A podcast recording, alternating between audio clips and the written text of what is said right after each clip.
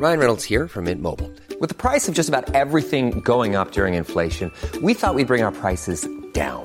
So to help us, we brought in a reverse auctioneer, which is apparently a thing. Mint Mobile unlimited premium wireless. Ready to get 30, 30, bit to get 30, bit to get 20, 20, 20, bit to get 20, 20, bit to get 15, 15, 15, 15 just 15 bucks a month. So, Give it a try at mintmobile.com slash switch. $45 upfront for three months plus taxes and fees. Promo for new customers for limited time. Unlimited more than 40 gigabytes per month. Slows. Full terms at mintmobile.com.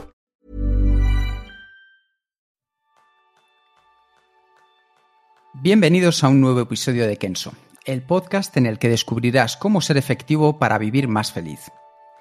Un podcast de entrevistas a referentes de éxito para entender qué les hace especiales, cuáles son los hábitos que ponen en práctica para marcar la diferencia y cómo organizan su día a día para alcanzar sus resultados. ¿Alguna vez has sentido que no sabes elegir bien entre tus múltiples intereses? Pues ese es el tema principal del programa de esta semana, donde aprenderás cómo aprovechar tus fortalezas aceptando tu naturaleza multipotencial con Caro Chan. Caro es una persona muy curiosa e inquieta, quien ha tocado mil palos desde ballet a judo, pasando por aikido, krav maga, meditación, qigong y shiatsu. Hizo ciencias puras para después de dos años de ciencias ambientales decidir dejarlo todo para estudiar japonés y bellas artes. Cambió los lienzos por carne y hueso, formándose como maquilladora y ha trabajado de ello a tiempo completo y parcial, compaginándolo a ser azafata de vuelo, peluquería, peluquera afroamericana y diseñadora web. Yo soy Jeroen Sangas, maestro en distraerme con cualquier cosa en mi mesa de trabajo. Y yo soy Quique Gonzalo, maestro en tardar en arrancar después de las vacaciones. Bienvenida, Caro. Konnichiwa. Konnichiwa. Hola, chicos. Joder, qué bien, qué buena presentación, madre mía. Bueno, Ahora si- que os si voy a es- contar. Si esto es el comienzo, imagínate lo que viene después. Uy, uy, uy, miedo claro. me dais. La, la primera pregunta, como decía Jerún, eres muchísimas cosas, pero de pequeña, ¿qué querías ser? Uy, de pequeña quería ser azafata, modelo y actriz. No me, ¿En ese orden? Sí, en ese orden. ¿Y ¿De dónde venía, de dónde venían esos gustos? Pues mira, lo de azafata lo veía más bien como una secretaria. Y era porque me gustaba mucho ponerme las uñas postizas de mi madre y coger la máquina de escribir de mi padre e intentar escribir sin que las uñas se colaran dentro de la máquina. Sí. Y entonces, pues ahí empecé como, yo quiero ser secretaria y azafata. Y, y no sé, modelo, ay, pobrecita. Bueno, he conocido a muchas modelos, eso sí, Sí, sí, sí. sí. pero la estatura no me dio para tanto. Y actriz, pues bueno, siempre mi madre me ha dicho que soy muy teatrera y, y dije, bueno, pues a lo mejor tiene ahí una salida esto. Pero vamos, al final ninguna de las tres cosas, ¿eh? De todo yo creo que van a descubrir nuestros siguientes que hay de todo un poco en, en- en ti. Ahora lo vamos a ver. Lo primero, una de las cosas que ha dicho Jerún, eh, el concepto de multipotencial. ¿Cuándo descubriste que eras multipotencial? Y también si nos puedes explicar cuál es el concepto para que todos lo entendamos, por favor. Pues mira, yo no recuerdo eh, cuándo salió la charla esta de Emily Pack Wagnick, que era la primera vez que yo escuchaba a alguien hablar de ese término. Toda la vida me he denominado como un culo inquieto y de hecho mi familia me llama la veleta. Pero claro, yo eso era como muy negativo, ¿no? Lo veía como que no me centraba, que no hacía nada bien, que era como me voy, me voy, me voy. Y cuando descubrí esta TED Talk fue genial porque esta chica puso en palabras todo lo que yo sentía. Para mí una persona multipotencial es una persona que no tiene un solo propósito la vida, no tiene una sola llamada, que le gustan muchas cosas y cuando la hace, la hace muy bien. Hasta que no la- las masteriza, no se pasa a otra cosa. Entonces es, yo creo que es eso, que es una persona que le gusta hacer muchas cosas y que las hace bien. No es, para mí el, el culo inquieto tiene un- una connotación negativa, ¿no? Sí. Pues eso, no sé. Y en, en ese caso, claro, eh, una de las cosas interesantes es que al final efectivamente ya por lo menos sabes hacia dónde vas, que tienes un propósito, que tienes varios propósitos. ¿Cómo uno puede masterizar, como decías tú, diferentes propósitos para hacerlos bien? ¿Cómo uno puede llegar a dominar el arte, como es en tu caso, por ejemplo, desde algunas artes marciales hasta el maquillaje? ¿Cómo se puede llegar a eso? Bueno, tengo que decir que respecto a las artes marciales nunca las he masterizado. Eso he sido bastante eh, guadiana. A veces aparecía, a veces desaparecía. También es porque me lesionaba, que como lo doy todo cuando hago algo, pues tendría a partirme algún hueso o hacerme alguna dislocación, alguna cosita. Y entonces tenía que volver a reposar y volví a empezar un poco desde cero. Pero en las distintas áreas en las que yo me he movido, por ejemplo, de pasar de ciencias puras a una carrera de humanidades como es Bellas Artes, sin haber cogido un carboncillo en mi vida, ni había estudiado nada de historia del arte, ni nada, pues el truco es hackear un poco. Eh, yo soy un poco maestra en hackear y encontrar los caminos más rápidos hacia donde quiero llegar. Por ejemplo, en Bellas Artes, pues me denominaba la prostituta del arte, porque hacía lo que cada profesor quería. Que a este le gustaba que hiciera caras, pues yo hacía caras. Que este quería que hiciera una mierda en un palo pinchada pintado de azul, pues hacía eso. Entonces nunca tuve un estilo y, siempre iba buscando a ver qué le gustaba a cada uno porque yo lo que quería era una nota alta para, para conseguir una, una beca a Japón que daban en, cuarto de carrera. Y la conseguí, por supuesto. Hombre, lo tenías clarísimo, era uno de tus propósitos, ¿verdad? Sí, sí, el primer año lo pasé muy mal en Bellas Artes, también tengo que decirlo, me salió un salpullo del estrés. Eh, no, tuve que trabajar el triple que cualquier persona, no sabía, te lo juro, absolutamente nada. Picasso me sonaba, o sea, era todo, fue, fue muy heavy. Oye, Caro, y, y cuando hablabas de hackear, en tu caso, ¿cómo has aprendido a hackearte a ti misma? Pues la verdad es que eso no tengo ni idea. Supongo que la vida me ha ido poniendo maestros delante y, conocí a, varias personas que estaban en el tema de hackear la educación y cosas así y, me di cuenta que yo lo había estado haciendo, pero sin saber que lo estaba haciendo. Entonces no, no sabré decirte qué, qué, fue lo que me, lo que me llevó a, a buscar siempre el camino más rápido a los sitios y buscar, o sea, hay que trabajar, obviamente, no se consigue nada, pero más eficiente. ¿Quiénes eran estos maestros? Eh, pues hay un chico que se llama Guillermo Pascual, eh, ¿cómo se llama en Twitter? No me acuerdo, Pascu 12 o algo así. También estaba, eh, ay, que se me ha ido el nombre, Arturo Herrero, estuve viendo con él en Londres seis meses y también era un, chico que le gustaba mucho esto de hackear la educación. Y mi chico, que no puedo decir su nombre porque es un poquito Sheldon Cooper. Ah, muy bien. Y, no le gusta, pero sí diré que está detrás de un... está detrás de su programa Inglés para Exigentes, donde tiene un socio que se queda la cara y él es el que está en la sombra, pero también le gusta mucho esto de encontrar el modo más rápido de, de ir a un sitio. Así que supongo que la vida me ha ido, me ha ido presentando gente para que yo fuera haciendo mías esas técnicas. Oye, ¿y de dónde viene tu interés por, por, la cultura japonesa? Porque ya veo que dijiste que en cuarto me voy, en cuarto te fuiste, pero ¿de dónde salía ese interés? Bueno, en realidad no me pude ir, la beca la conseguí, pero en mi casa estaba ah, la no me digas. Sí, sí, lloro mucho cuando me acuerdo de aquella, porque además se la dieron también a mi mejor amiga de la facultad no íbamos a ir las dos. Y yo tuve que rechazarla. Pero bueno, sigo teniendo el orgullo que entre 150 personas que eran todas de arte y oficio y luego hicieron Arte, yo la conseguí. Pero bueno. Eh, ahora sí me ha ido la pregunta. ¿Cuál era? Sí, tu interés, tu interés por Japón, ¿de dónde nacía? Ah, bien. Pues bueno, yo creo que en otra vida o en esta misma estoy viviendo en Japón, porque cuando tenía cuatro años, mi madre para un carnaval del cole me preguntó que de qué me quería disfrazar. Y ella pensaba que iba a decir de la bella y la bestia, de una princesa Disney. Y yo le dije de geisa. Y mi madre dijo, ¿de qué? o sea, mi madre tuvo que buscar que era una geisa para saber de qué me quería disfrazar y nadie supo de dónde yo había sacado esa palabra ni, ni esa historia, ni nada. Al final me disfrazé un poco de China, porque fue lo que una mujer encontró más parecido. y, fue ahí. No sé, desde siempre me ha llamado mucho la atención ese país. De hecho, es, el único país que cuando salgo de allí eh, vuelvo como llorando, como sintiendo que dejo mi hogar. Es una cosa un poco rara.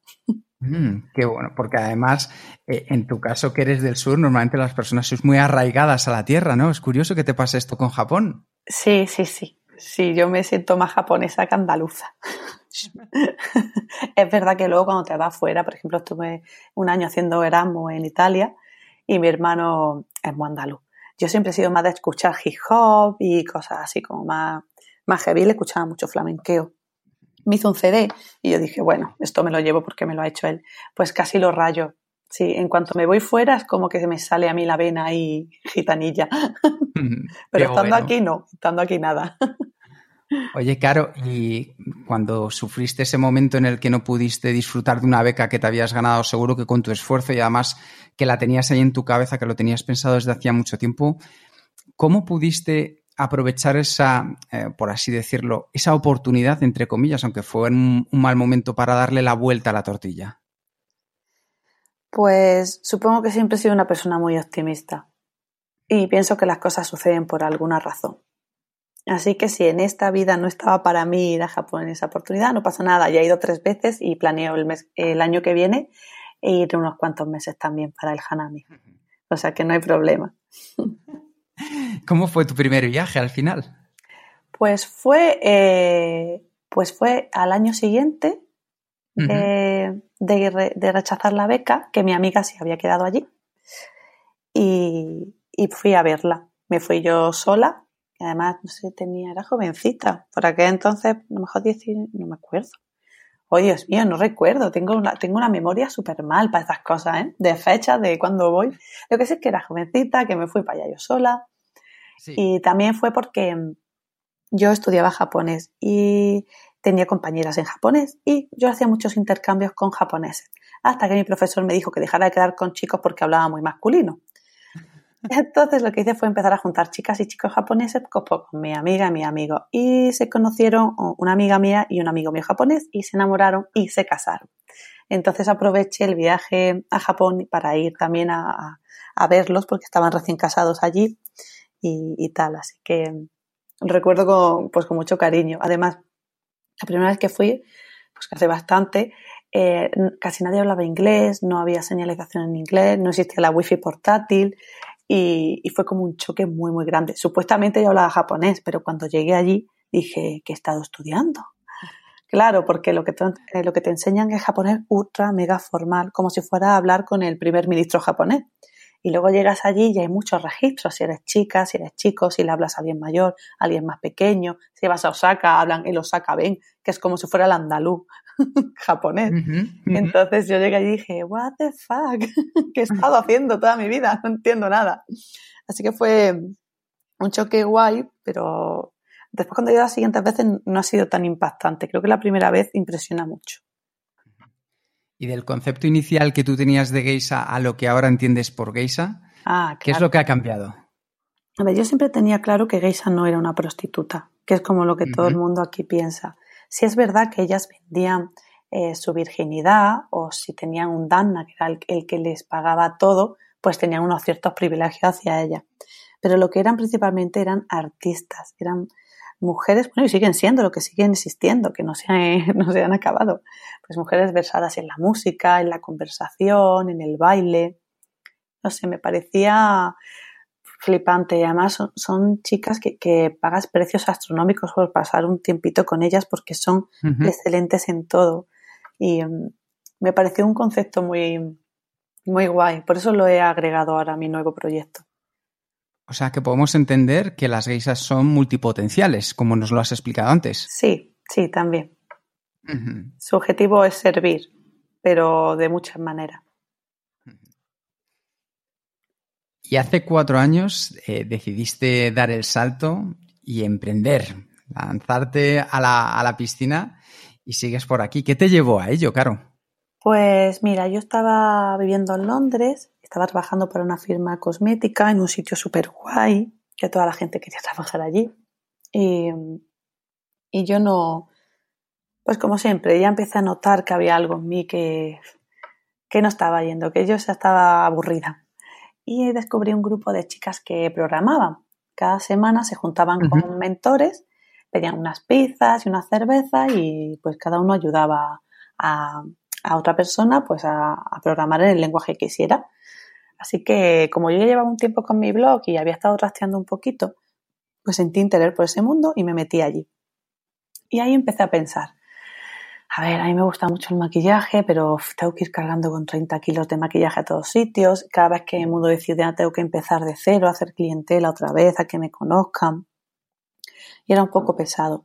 Y dije, ¿por qué no busco algo en el que yo pueda utilizar algo de mi creatividad y el ordenador y pueda trabajar desde cualquier lugar del mundo, que era como el sueño que está ahora todo el mundo. Queremos ser nómadas digitales. que dentro de 20 años diremos, anda, que cuando lo dio por ser nómadas digitales. Pero bueno, entonces pensé eso y dije, a ver, pues lo único que se me ocurre es que empiece a estudiar programación y alguna empresa me contrate para trabajar en remoto. Así puedo trabajar en cualquier sitio. Pues estuve dos años estudiando programación, pegándome calamones contra la pared, porque, tío, yo sido de ciencias puras, pero la lógica de la, del JavaScript, mm, o sea, que, no sé, ¿lógica para quién? Que eso no es lógica. Así que, que después de mucho pelearme y ver que estaba muy complicado eh, obtener un trabajo en remoto porque piden que seas básicamente virgen a los 30 y no sé, seas capaz de conseguir cuerno de unicornio. Piden unas cosas que es que yo veía la, oferta de trabajo y decía, pero, pero esto no existe. Total, que dije, bueno, pues voy a crear yo mi empresa de diseño web. Y así que me puse otra vez a estudiar WordPress para poder hacer diseño web en WordPress. Y ahí fue cuando descubrí el mentoring que estaba haciendo Francipio. Y dije, pues venga, voy a ir a una charlita de este hombre a ver qué me cuenta. Yo iba con la idea de mi diseño web, ¿eh? Yo voy a hacer diseño web, diseño web, diseño web. Llego allí a la charla, empiezo a hablar y de repente digo, ¡Oh, mierda, no es diseño web, es maquillaje. Y salí con un cabreo, que de hecho se lo dije a Frank, digo, mira, estoy más cabreada con mono contigo, porque yo ya que había estado dos años ahí pico y pala con la programación, ahora veo que no es la programación y bueno, está muy bien porque ahora lo estoy aprovechando muchísimo. Pero en primera instancia fue, joder, otra vez, en serio, caro, otra vez. y ya está, parece que por ahora, hasta dentro de unos años, es la definitiva, hasta dentro de unos años. ¿Y cómo le diste la vuelta a ese concepto de otra vez el maquillaje no, otra vez la programación no? Es, es complicado, más que nada porque normalmente la gente a tu alrededor no te entiende. Yo ya he intentado hacerme un grupito de amigos em, pues muy afín a mí. Y entonces cuando vengo con una historia de estas me dicen, guay, no sé qué, y me apoyan. Pero la gente más cercana siempre te dicen, otra vez. y te hacen a veces sentir un poquito mal. Pero bueno, tú dices, es, es, mi vida, he venido a vivirla yo y a experimentar y a crecer y si no hago esto no voy a seguir creciendo porque me voy a marchitar. Um, has hecho muchas cosas, has, uh, desde azafata de, eh, en, en, los vuelos hasta, hasta lo dicho, programación en web, eh, todo esto. Y ahora, como experta en maquillaje, mm, todo este pasado, ¿cómo te ayuda? A ver, ahora mismo yo eh, no estoy haciendo apenas trabajo como maquilladora porque estoy dedicándome a ayudar a otras maquilladoras a conseguir más dinero y mejores clientes. Uh -huh. Entonces lo que estoy haciendo más ahora mismo es marketing online para maquilladoras.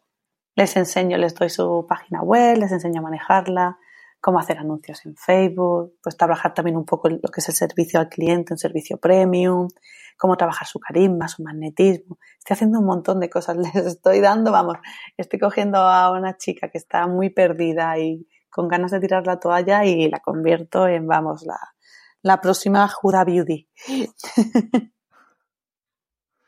Ah, pues al final estás combinando un poco lo que has hecho anteriormente, ¿no? De, un poco de geisha, un poco, un poco de diseño web, un poco de maquillaje y, y has mezclado todo en, en, lo que haces ahora mismo. Sí, parece que por fin eh, los puntos están conectando. Como siempre conectan desde atrás, ahora por fin parece que todo está encajando y todo lo que he hecho durante mi vida me, me está ayudando ahora a, poder ayudar a otra gente a conseguir su sueño.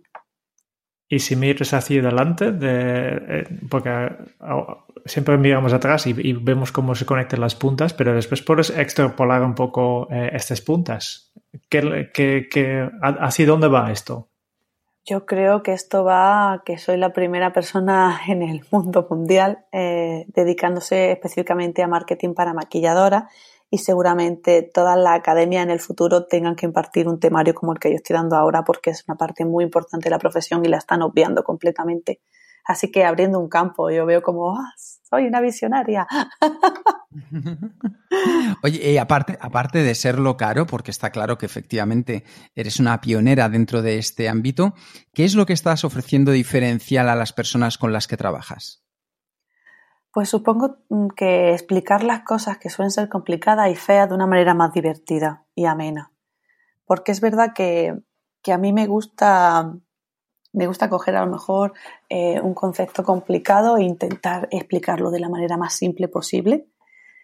Es como mi familia se ríe mucho de mí porque simplifico mucho las cosas a veces, ¿no? Porque intento que, llegue a todo el mundo y, y, a lo mejor pues mi madre una vez nos estaba explicando algo, ya es ATS, en quirófano y nos explicaba por qué los pulmones se colapsan, no sé qué. Y, y, nos contó, es como una botella que se llena y me hizo tanta gracia que yo siempre intento explicar las cosas de esa manera. Y madre explicándome el pulmón, que si la pleura, que si no sé qué, no sé cuánto, y de repente es una botella que se llena. pues yo creo que yo me dedico a eso, a que la gente que no sabe muy bien cómo funciona esto del, del marketing online, esto de Internet, consiga entenderlo de una manera encima que te rías. ¿vale? Esa es mi, mi idea. Oye, por lo que notamos durante esta entrevista y seguro que la gente que te está escuchando también, se nota que eres una persona que esa alegría, esa sonrisa la mantienes, eh, yo creo que casi las 24 horas del día. ¿Qué es lo que haces para ejercitar esa sonrisa, Caro? Pues, pues no lo sé. La verdad es que me, lo ha dicho mucha gente. Yo no soy consciente de cuánto estoy sonriendo hasta que un día en, Londres iba a unas clases de inglés muy guay que daba mi profesor Alex y, él hizo un vídeo cuando nos juntamos toda una vez en un picnic y luego en un programa montó las imágenes y de repente yo salía un montón. Digo, Alex, ¿por qué me ha sacado tanto? Dice, no, el que es programa detecta sonrisa. Y como tú eres la que más sonríe, está todo el rato enfocándote a ti. Digo, anda, no me jodas. Pues no lo sé, tampoco estoy 24 horas al día, así que tengo mis días chungos que mi novio conoce. y cuando se me cruza el día, quítate del medio porque hasta Lola me enfada. Pero no sé, creo que siempre he sido así. Mi amiga me decían que nunca me tomaba nada en serio. Pero es que yo decía, joder, es que no hay nada tan serio como para perder la sonrisa, creo yo. Siempre hay, hay ¿Sí? siempre hay que buscar el lado positivo a todo. Y cuando te, eh, cuando te juntas con gente de esta que sonríe poco y que parece que va absorbiendo la energía, ¿qué es lo que haces, claro? Porque yo creo que eso es una de las cosas que nos pasa muy a menudo. Huyo, huyo como la peste. Antes intentaba alegrarlos, venga, no sé qué, no sé cuánto, ya he visto que cada uno tiene su movida interna, su momento y que si tienes una nubecita negra en la cabeza, pues también necesitas tener una nubecita en la, negra en la cabeza, que hay momentos en los que uno pues, pues no le apetece. Yo también hay días que digo, hoy estoy triste y voy a disfrutar de la tristeza, voy a abrazarla, voy a dejar que me invada y luego la voy a soltar. Pero también hay momentos de estar con el ceño fruncido y con este mundo es una mierda. Qué bueno. Oye, al final una de las cosas que es muy interesante con todo lo que tú has hecho en tu vida es tu capacidad para liderar o adaptarte al cambio. Has pasado, como hemos visto, por muchas facetas distintas. En tu caso, ¿qué es lo que haces? ¿Lideras el cambio o te adaptas al cambio que viene? Pues supongo que de las dos cosas un poco. Al principio que no sabía muy bien cómo iba la vida, pues cuando viene un cambio, pues digo, ala, pues es lo que hay, no, no merece la pena luchar contra él. Y luego cuando vea que hay algo que no me gusta realmente, que no me siento cómoda, digo, bueno, va a ser doloroso, pero vamos a cambiarlo ya. Y al final eh, ves que no es tan doloroso como piensas al principio. La gente tiene mucho miedo al cambio, pero luego es mucho peor quedarte donde estás. Selling a little or a lot. Shopify helps you do your thing however you cha-ching. Shopify is the global commerce platform that helps you sell at every stage of your business. From the launch your online shop stage to the first real life store stage, all the way to the did we just hit a million orders stage. Shopify is there to help you grow. Shopify helps you turn browsers into buyers with the internet's best converting checkout. 36% better on average compared to other leading commerce platforms because businesses that grow grow with Shopify. Get a $1 per month trial period at shopify.com/work. shopify.com/work. Here's a cool fact. A crocodile can't stick out its tongue. Another cool fact, you can get short-term health insurance for a month or just under a year in some states. United Healthcare short term insurance plans are designed for people who are between jobs, coming off their parents' plan, or turning a side hustle into a full time gig. Underwritten by Golden Rule Insurance Company, they offer flexible, budget friendly coverage with access to a nationwide network of doctors and hospitals. Get more cool facts about United Healthcare short term plans at uh1.com. al final, eh, una de las cosas que, he dicho siempre es, eh, te enseñaron a maquillar, pero no me enseñaron a, vivir el maquillaje. ¿Tú crees que, tenemos que cambiar algo en, el sistema educativo? Uf. sistema educativo, como dice mi chico, las cárceles para niños. pues la verdad es que sí. Yo no, no creo que. Mira, un claro ejemplo es que yo cuando terminé eh, ciencias puras en el, en el instituto me estuve dos años haciendo ciencias ambientales. Y al final descubrí que iba a saber muy poco de muchas cosas y que no me iban a servir de nada. Yo esto lo vi en segundo. mis compañeros que terminaron la carrera luego me lo confirmaron. O sea, no sé qué hacer, o sea, no sé cómo trabajar porque no me lo han enseñado. Has estado viendo chuminas, hemos estado viendo sociología, que si derecho, que si no sé qué, y luego no sabes hacer absolutamente nada. Por eso, eh, tanto la programación como esto que estoy haciendo ahora, lo estoy haciendo completamente autodidacta. No estoy quitando el mentoring de Frank porque él me da como una guía. El resto de cosas lo aprendo yo sola, no, no me fío ya de nadie. Yo creo que tú sabes lo que tienes que aprender y, y qué es lo que te hace falta. Y cómo lo tienes que aprender. Y a qué ritmo. Y con qué material. Yo qué sé. Es que a mí me parece que seguramente en el futuro nos reíamos un montón de cómo metíamos a los niños ahí, los encerrábamos a aprender todos lo mismo. Y encima es muy gracioso porque eres súper buena en lengua y las matemáticas se te dan de pena. Pues en vez de potenciarte en lengua, lo que hacen es que te ponen un profesor de matemática. Que le den a las matemáticas. Si no soy buena, pues pon un profesor de literatura y que escriba el próximo premio, premio Planeta, yo qué sé. No sé, no tiene mucho sentido para mí. La verdad es que como no soy madre, no puedo decir cómo educaría a mi hijo, pero sé cómo no los educaría. Y en tu caso, eh, seguramente también tienes fortalezas y, puntos débiles. ¿Qué haces tú con tus puntos débiles, las cosas que no te salen tan bien? Frustrarme mucho. Porque es verdad que cuando estás acostumbrada a que muchas cosas se te den bien, cuando hay algo que se te atasca, es como, ¿por qué? Por mis santas narices. Y lo quieres hacer ahí y te empeñas y al final te das cuenta que es una pérdida de energía y tiempo. Ya lo que hago con lo que no se me da bien, lo delego. Se acabó. Yo ya no peleo con cosas. Si veo que es algo realmente que me va a aportar mucho beneficio, puedo darle el, el beneficio de la duda e intentarlo un par de meses. Si en un par de meses sigo muy frustrada, lo delego. ¿A ti te cuesta decir que no, Caro? Antes sí. Yo decía que sí a todo. Me apuntaba a un bombardeo, era agotador, mi agenda era agotadora. Yo podía quedar con cuatro personas a la vez sin que se conocieran entre ellas por intentar optimizar el tiempo. Que luego hacía grupos muy guays, ¿sabes? Pero era muy agotador. Ahora la verdad es que casi siempre tengo el no y muy pocas veces digo el sí porque tengo todo muy bien planificado. Quiero acabar el curso que estoy haciendo para finales de octubre y necesito estar muy foco. Entonces aprender a decir que no es imprescindible si quieres cumplir con un calendario. ¿En qué momento has aprendido a decir que no? Pues yo te podría decir que el año pasado, ¿eh? que no te creas tú que soy una pro. Estoy en ello. Todavía me sorprendo diciendo, mierda, ha dicho que sí, ¿por qué? espero que esta entrevista no sea uno de estos momentos. ¿eh? No, no, no, no. Esta me, me, gustaba porque además, como ya te había escuchado en el otro podcast, dije, ah, mira, este chico me cayó súper bien. Venga, vamos a ver. Y además teníais el símbolo este zen así en él. Digo, muy bien, muy bien. Me gusta. Oye, danos unos consejos para aprender a decir que no a los que nos cuesta un poco, Caro. Pues vale. A ver, por ejemplo, a ver si me, me ocurre un ejemplo que no vaya a herir a nadie. Y aunque Yera no importa, que la gente que luego vaya a tu blog y vea cómo escribes y lo directa que eres, yo creo que ahí es donde está tu esencia. Vale, por ejemplo, pues antes yo era mucho de vamos a la playa, nos vamos a la playa, venga, sí, cogemos el coche y a la playa. Y ahora, pues, por ejemplo, ayer me escriben y me dicen, oye, ¿qué haces mañana? Vámonos a la playa. Y, y en esos momentos digo, jo, la verdad es que hace mucho que no veo a esta persona, no voy a la playa hace mucho, tal y cual, pero claro, si este fin de semana me voy de boda, tengo que acabar mañana los deberes que tengo yo misma, a mí misma, que me pongo deberes.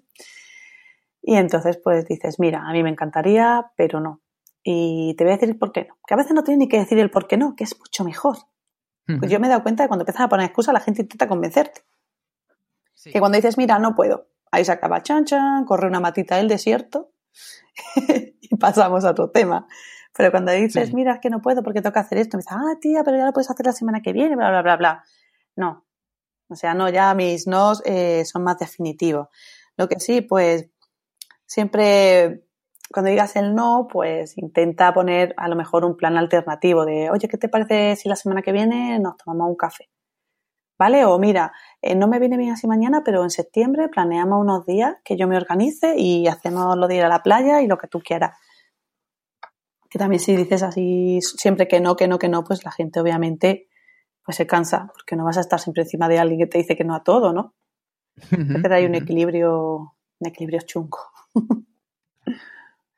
Oye, Caro, y una de las cosas que a mí me interesa mucho es que al final em, en el maquillaje yo creo que hay veces que intentamos ser personas distintas a las que realmente somos. Yo creo que ahí se junta un poco con el síndrome del impostor, que la gente a veces le cuesta, eh, lo que le gustaría ser versus lo que de verdad es.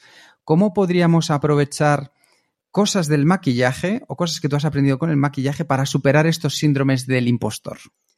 A ver, yo la verdad es que soy una firme defensora de la belleza natural de una persona. Mis maquillajes lo que hacen es resaltar lo bueno que tiene y lo que no es tan bueno lo disimulamos un poquito, pero no lo tapamos. Entonces, la gente que se pone máscaras, lo que tiene que trabajarse es, internamente, no es externamente. No vas a conseguir nada poniéndote una máscara.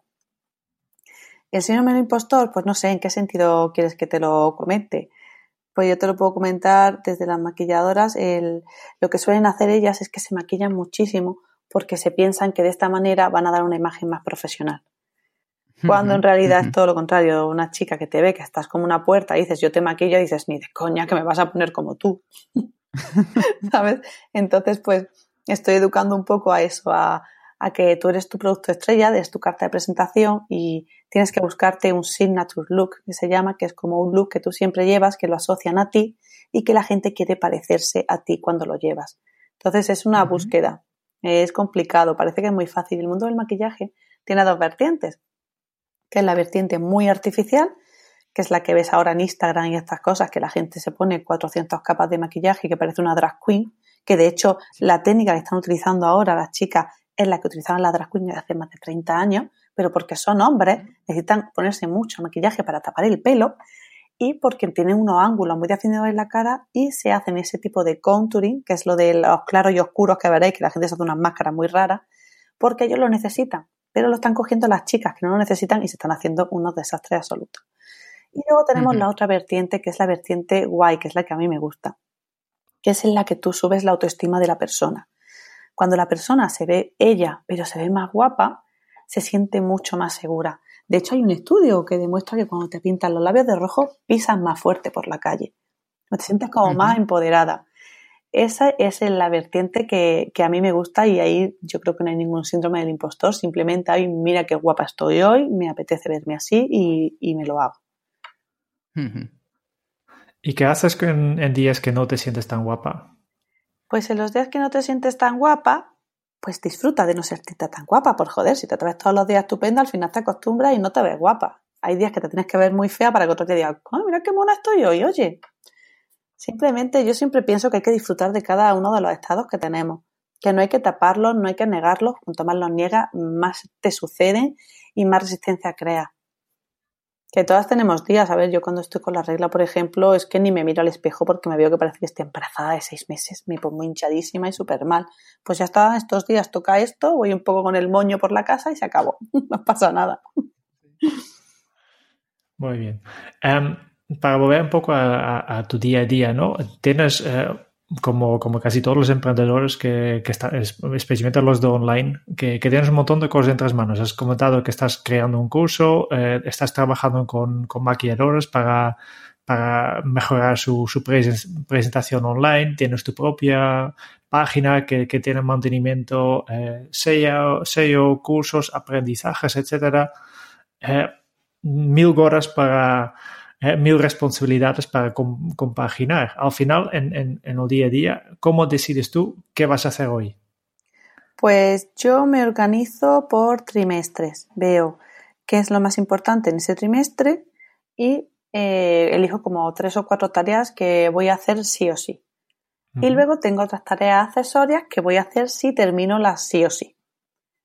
Entonces, cuando termino, por ejemplo, hoy, he terminado de hacer pues el del módulo 1 el tema 4. Pues hoy he terminado el tema 4, pues entonces me puedo poner a revisar, eh, hacer la planificación de Instagram, por ejemplo. Pero si yo no he terminado con el módulo, Instagram le da. Se queda esta semana sin que ponga ni una fotito, porque lo importante para mí es acabar el curso.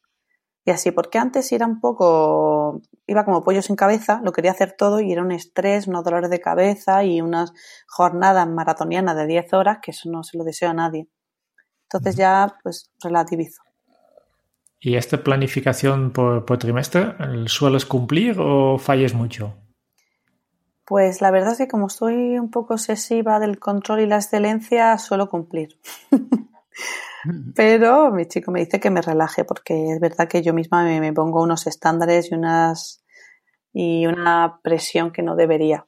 Estoy aprendiendo a esto. Esto es lo que estoy trabajando este año, el aprender a, más vale hecho que perfecto. Sí, es muy importante. Yo creo que también esto de, de, de que Mm, vale, seguramente con, eh, con, tus clientes me hablas mucho de producto mínimo viable, ¿no? Acaba algo, ¿no? Para, para lanzarlo ya.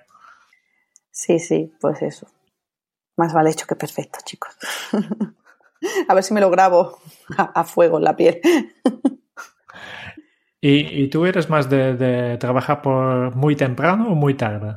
Yo soy muy tempranera. No tengo problema en madrugar nunca. Ahora que ya llegan las diez y media de la noche y estoy ya como las abuelas, ay, con la boca abierta que me toca acostar. Como todo. Por eso alguien me dice, vamos a cenar. Digo, vale, a las ocho y media. Y me miran, como qué? Digo, sí, tío, es que yo ceno a las ocho y media. Si tú me dices, cenar a las diez y media, te digo, ni de coñas, ahora estoy ya con el pijama puesto. ¿Y, la primera hora de tu día? ¿Cómo, cómo será un día típico? La, la primera pues, hora. Suelo despertarme sin despertador. Hay días que me levanto a las seis y media, otros días que me levanto a las siete y hay días que estoy súper chunga y me levanto a las nueve. O sea que yo ahí me soy bastante concesiva conmigo mismo. Entonces me despierto, pues hago mis rituales de limpieza, esta de medicina tradicional china, que si te raspas la lengua, te cepillas los dientes, te tomas un chupito de agua del mar con limón. Luego meditas un poco y escribes. Tengo también un Five Minute Journal de estos de agradecimiento, que por la mañana escribo un poquito. Y como los domingos ya planifico la semana, yo no tengo que ponerme a mirar qué tengo que hacer ese día, yo ya sé lo que tengo que hacer ese día. Y me pongo a hacerlo. Empiezo siempre con el con lo que más trabajo me cuesta o lo que consume más energía o lo que me apetece menos, porque sé que luego me va a apetecer todavía menos. Y me voy tomando un matcha, y a las dos horas o así ya desayuno. O sea que mi desayuno varía mucho. A veces que estoy desayunando a las nueve, otras estoy desayunando a las once. No soy muy regular en eso, la verdad. Pero bueno, yo siempre, bueno, siempre que no me dejaban, pero desde que yo soy dueña de mi vida, pues como cuando me da la gana y cuando tengo hambre y no me gusta tener unos horarios ahí muy predefinidos para eso. Este parece un poco en conflicto con lo que has dicho antes de, de, ser muy perfeccionista en tu trabajo, ¿no? Ah, no, pero es que mi trabajo es distinto. Estos son concesiones para mí y comer y relajarme y darme mi espacio. Pero en el trabajo tengo unos estándares. Es decir, cuando yo creo un producto o cuando yo quedo con una clienta, eso sí es, sagrado. Ahí ya no me relajo ni, ni, dejo fluir tanto como en mi vida personal de horarios de comida o de lo que me apetece que suene el despertador o no. Es que me, pone de mala leche. Mm. Cuando me despierto en mitad de un sueño, me levanto peor. Entonces prefiero levantarme un poquito más tarde y levantarme bien. Mirando un poco atrás, que has, hecho muchos cambios ¿no? en, maneras de hacer, en, trabajos, me, preguntaba si también has cambiado de opinión sobre algún tema en, los últimos años y por qué. Uf, pues mira, yo cogería la carito de los 15 años y le diría, Maja, ¿por qué no te dejas de hacer tatuajes ya?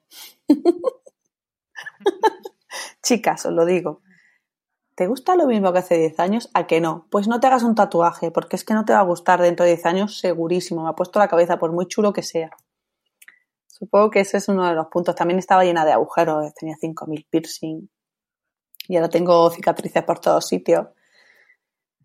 y no sé, supongo que es una rebeldía también de esa época. ¿Y qué tal se vive con las cicatrices?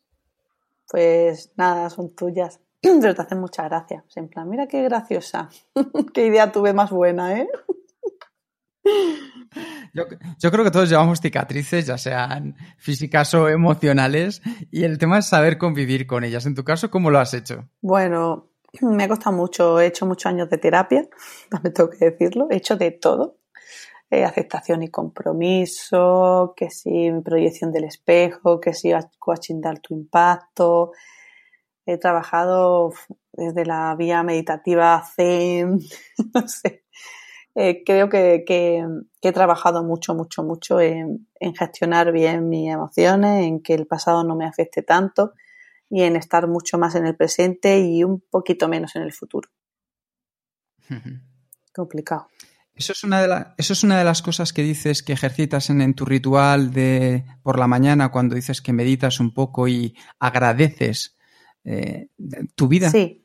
Y oye, que parece que es muy fácil, que te sientas y voy a agradecer. Juli, pues es que. Y, y, se te acaban las ideas que agradecer y te das cuenta que no eres tan agradecida como piensas.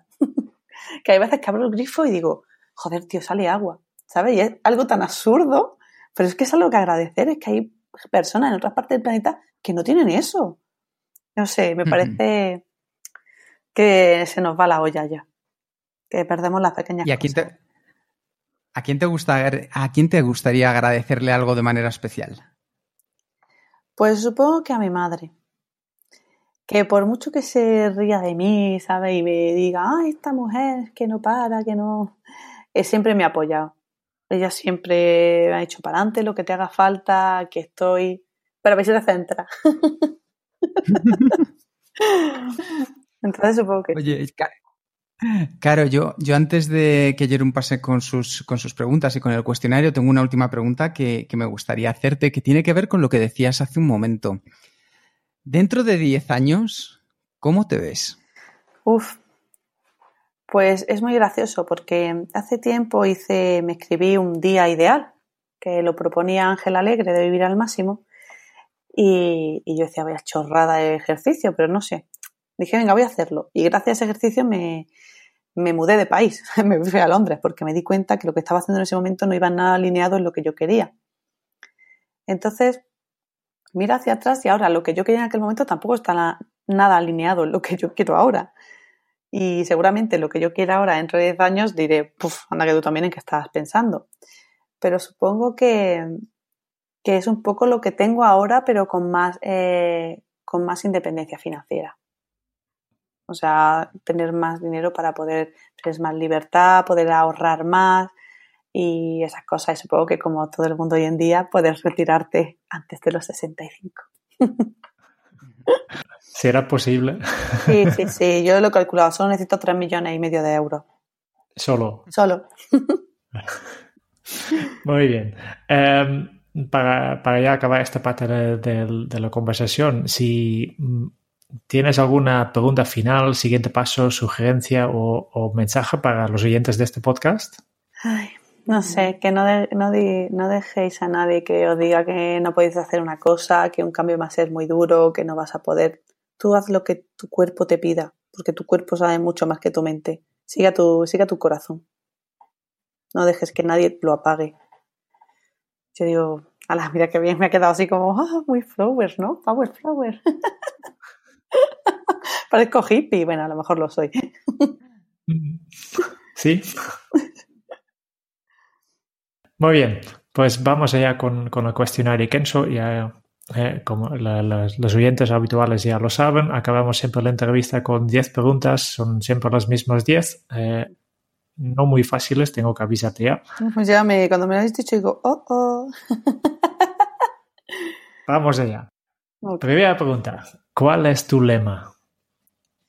Mi lema desde hace mucho tiempo, aunque suene muy cursi, es Carpe Diem. De hecho, lo tengo tatuado, mi primer blog se llamó así y, y, me dedico básicamente a intentar todos los días que sea así, que cada momento merezca la pena y no estar pensando tanto ni pasado ni futuro, sino vivir en el ahora. ¿Cómo se titularía tu biografía?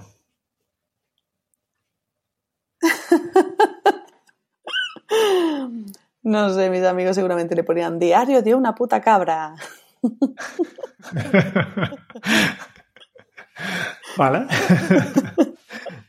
al, menos para en, la librería para traer la, la, atención pues, funciona perfecto. Em, ¿Cuál es el libro que más has regalado? Uy, pues tengo dos. Tengo el cuento número 13, que no me acuerdo de la, autora, me lo regaló una amiga y me gustó tanto que yo también lo he regalado. y ya lo buscaremos. Y el último que he regalado así más ha sido el de Dirige tu vida de Pau Forner, de habilidadsocial.com, ¿lo conocéis? Sí. Pues él. Me gustó mucho, me pareció que tenía ejemplos muy ilustrativos, ejercicios prácticos y que era, se podía poner desde el minuto uno, podías empezar a ver cambios. Me gustó mucho, sí. ¿A quién te gustaría o te hubiera gustado conocer? Eh, ¿Vivo muerto? Vivo o muerto. Vivo o muerto. Ah, qué interesante. Pues supongo que algún samurái de estos del Japón medieval. Me hubiera encantado preguntar y, ver qué costumbre tenían y no sé. A lo mejor lo he conocido en otra vida. Tal vez. Sí, que ahí se tiene que salir de algún lado, ¿no? Sí, esto hay que hacer una regresión. ¿Cuál es tu posesión más preciada? Mi Mac. Yo lo pienso, echar de la casa y le dan por culo a todo lo demás. Yo cojo mi ordenador, que lo tengo todo aquí. ¿Qué canción pones a todo volumen para subir el ánimo? La de Chandelier decía me mola muchísimo. No sé si el ritmillo o lo que dice, pero me gusta muchísimo. Um, y has hecho algunas eh, entrevistas más, no somos los primeros. Y en todas estas entrevistas, ¿cuál ha sido la pregunta más interesante que te han hecho? Eh, pues mira, para Presentástico me preguntaron qué es lo que más me gustaba en una presentación. ¿Qué haría yo para que una presentación en público fuera interesante? Y me pareció muy guay porque me dio alguna idea muy chula. Muy bien. Eh, ¿Qué se te viene a la cabeza cuando piensas en la felicidad? Japón. Tío, soy, estoy obsesionada. Voy a tener que mirármelo. Mm. ¿Y qué película volverías a ver cada año? Es que hay muchas que me gustan. Eh, pues mira, me gusta mucho Bayana de Disney. No sé si es Bayana, Moana, no sé cuál cómo se dirá en castellano. Me, gusta. me gusta mucho el mensaje además que tiene esa película y la banda sonora, mola. Y como última, con la última pregunta ya, si tuvieras que dejar un mensaje en una cápsula para tu yo del futuro, ¿qué le dirías? Olvídate de la permanente, por favor. Te vas a quemar el pelo. No sé, yo seguro que me dejaría alguna chorrada del tipo de este para que me riera luego cuando la abriera y diría, ah, qué razón tenías, cabrona. Genial. Muy bien. Eh, estas han sido un poco las, preguntas que teníamos en, la cuestionario Kenso. Y, ya para acabar nos has explicado un montón de cosas, nos has enseñado realmente cómo, cómo eres como persona y de dónde vienes y qué estás haciendo. Y lo que siempre nos gusta hacer es un poco un resumen de todo eh, estos 47 minutos ya que hemos estado hablando. Y de este se encarga el Kiko. Claro que sí. Bueno, Caro, ¿qué te ha parecido hasta ahora la entrevista? Ah, pues muy guay. Me han hecho preguntas que nunca me habían hecho, que he tenido que pensar y todo. Jolín, yo que pensaba, digo, esto suelto aquí yo mi rollo de siempre y ya, pues tranquilita. Y, encima sin aire acondicionado, que me habéis dicho, no pongas aire acondicionado que suena. Estoy aquí en, en el sur de España en agosto. Sufriendo. Sufriendo. Bueno, pues Caro es maquilladora de la naturalidad, azafata de las emociones, geisa del conocimiento, amante de las artes marciales, una actriz madrugadora y optimista. No digan Caro, digan culo inquieto o aún mejor, multipotencial. Nos ha explicado el poder de ser multipotencial, el tener más de un propósito en nuestra vida y además hacerlo todo lo mejor posible que podamos hacerlo. Ella ha aprovechado su capacidad en hackear, aprendiendo de maestros a los que seguía y que se ha encontrado a lo largo de su vida Ha sacado lo mejor incluso de las peores situaciones porque sabe en qué cosas, focaliza, en qué cosas focalizarse y cómo decir que no ofreciendo alternativas. Ha aprovechado todos sus conocimientos, errores y experiencias para conectar los puntos y poder ayudar a otras personas a conseguir sus sueños, aportando un valor esencial, el simplificar los términos complicados de manera amena y divertida, como es ella. Y con una frase que va escrita a fuego, más vale hecho que perfecto. No hay nada tan serio como para perder la sonrisa y huir de los entornos que te roban la energía y esa no aceptar los sentimientos para darlos libertad y así seguir con la búsqueda de disfrutar tanto el sentirnos guapos como el sentirnos no tan guapos. Muchísimas gracias por esta entrevista, Caro. Gracias a vosotros, chicos. Me lo paso a guay. Venía un poco asustada y verás tú que me van a preguntar, que me van a preguntar a mí. ¿Yo qué puedo contar? Pues ya has visto muchas cosas.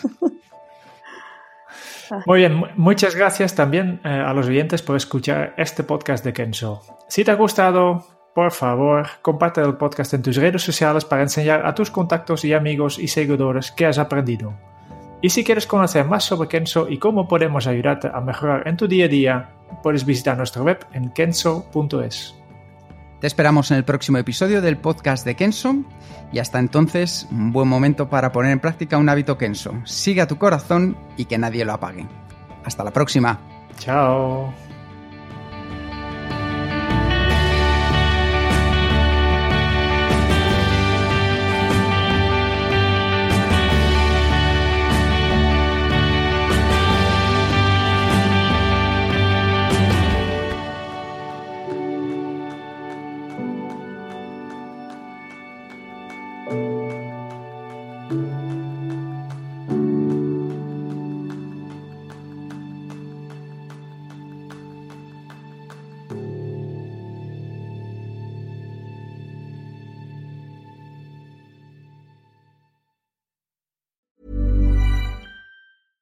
A lot can happen in the next three years. Like a chatbot may be your new best friend. But what won't change? Needing health insurance. United Healthcare Tri Term Medical Plans are available for these changing times. Underwritten by Golden Rule Insurance Company, they offer budget friendly, flexible coverage for people who are in between jobs or missed open enrollment. The plans last nearly three years in some states, with access to a nationwide network of doctors and hospitals. So, for whatever tomorrow brings, United Healthcare Tri Term Medical Plans may be for you. Learn more at uh1.com.